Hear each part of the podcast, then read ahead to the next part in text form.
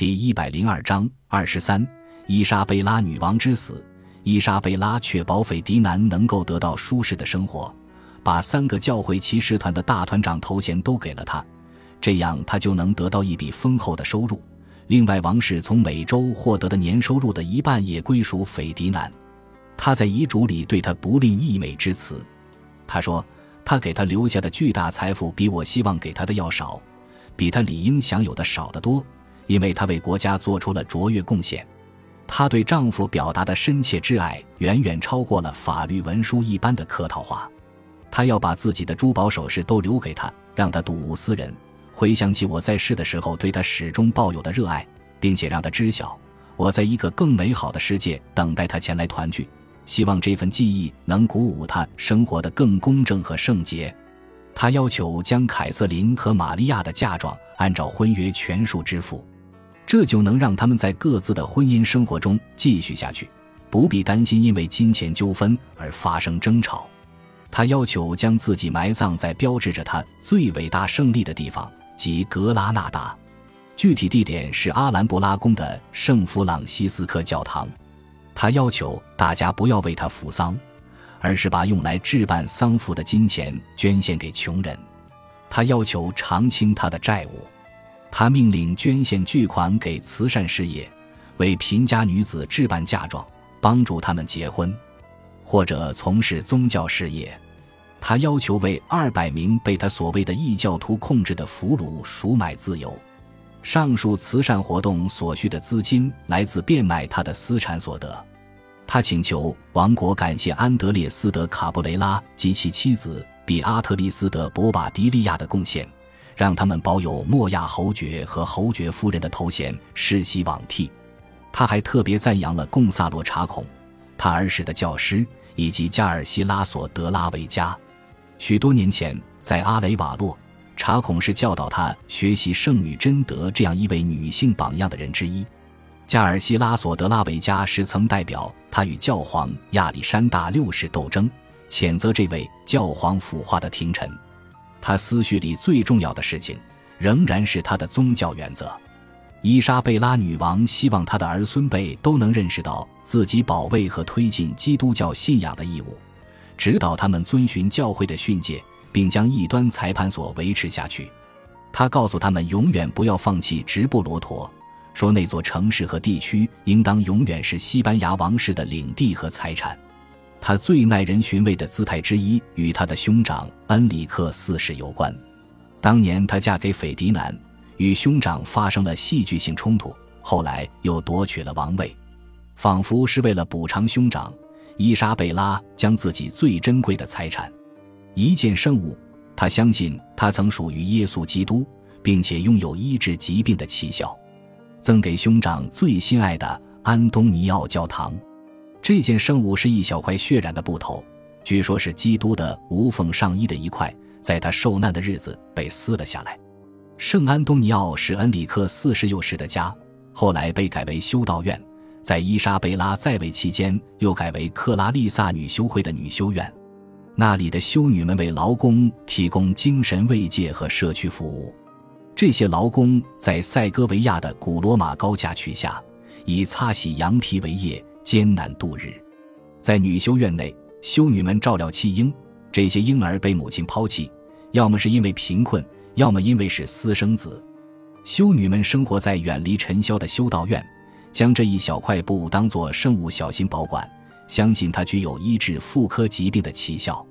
布上还连着一只智齿，修女们相信，这只智齿属于伊莎贝拉，她把自己的智齿留在女修院。是为了让自己的一样东西始终留在塞戈维亚，并且与曾属于耶稣基督的圣物一起安息。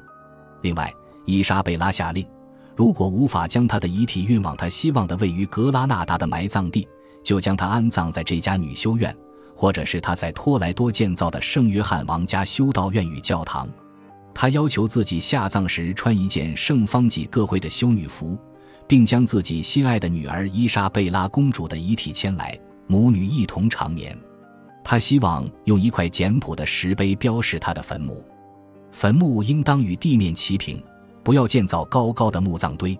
他后来给遗嘱增加了一些补充条款，包括他之前忽略了的一些小事，并发布了另外两项指令。这两项要求都表明，他深刻认识到，他的民族即将在宗教和帝国霸业上遇到巨大挑战。他要求将修道院的改革继续进行，以避免伤害和丑闻。他还明确规定，发现大西洋彼岸新大陆的主要目的是向土著传播天主教信仰，不得伤害新大陆的土著居民，而是要公正地对待他们。伊莎贝拉驾崩后，斐迪南国王向公众宣布了噩耗，并派遣信使到西班牙各地发布消息。他宣布胡安娜成为女王。他将辅佐他统治。由于胡安娜不在国内，他先承担起治国重担。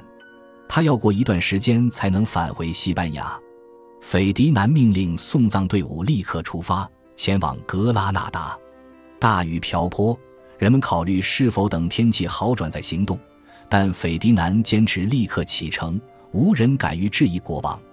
他派遣送葬队伍运送灵柩出发了，但没有亲自陪同。彼得·马特是送葬队伍成员，他后来回忆说：“这趟旅程是可怕的磨难，似乎大海的惊涛骇浪在驱赶我们。我们穿过山谷和平原，简直是在游泳。道路化为水塘和湖泊，到处是烂泥，举步维艰。他们经过了伊莎贝拉的幼时家园阿雷瓦洛，然后继续南下。领导人经常聚起来商议。”讨论是否应当在如此恶劣的条件下继续前进。在托莱多，他们认真考虑停下，等候天气好转，但他们害怕激怒斐迪南，于是继续跌跌撞撞的艰难前进，在疾风苦雨和烂泥中挪动。路上有人死去，被暴涨的河水卷走，也有牲口溺死。我从来没有经历过比这更恐怖的事情，马特写道。我们这一程。没有一里路不是在死亡危险中走过的。最终，在数周的旅行之后，他们抵达了格拉纳达，将伊莎贝拉的遗体停放在阿兰布拉宫的一座教堂，等待找到一个更合适的安息之地。仿佛上苍不愿意让他被安葬在格拉纳达，大自然的力量联合起来，阻挠他的灵柩被运往那里。将他安葬在塞戈维亚就简单多了，但人们害怕斐迪南发怒。于是他们在泥潭中挣扎前进数周，终于抵达了曾经的纳斯尔王朝国都。前往格拉纳达的旅程总是会变成恐怖而难忘的磨难。首先，根据他的指示，人们将他安葬在纳斯尔王朝一座旧宫殿的庄严小教堂内。后来，1521年，伊莎贝拉的遗骸被转移到格拉纳达市中心一座豪华大教堂内，墓穴上方设有威风凛凛的大理石雕像。他想要的是一座简朴的坟墓，只要有与地面齐平的石碑就可以了。他希望自己长眠在伊莎贝拉公主身侧，但他女儿的遗体始终没有被迁往那里。伊莎贝拉女王的长眠之所被宗教符号所环绕，就像穆斯林在阿兰布拉宫的墙壁上一遍又一遍的书写“唯有真主是胜利者”一样。感谢您的收听。喜欢别忘了订阅加关注，主页有更多精彩内容。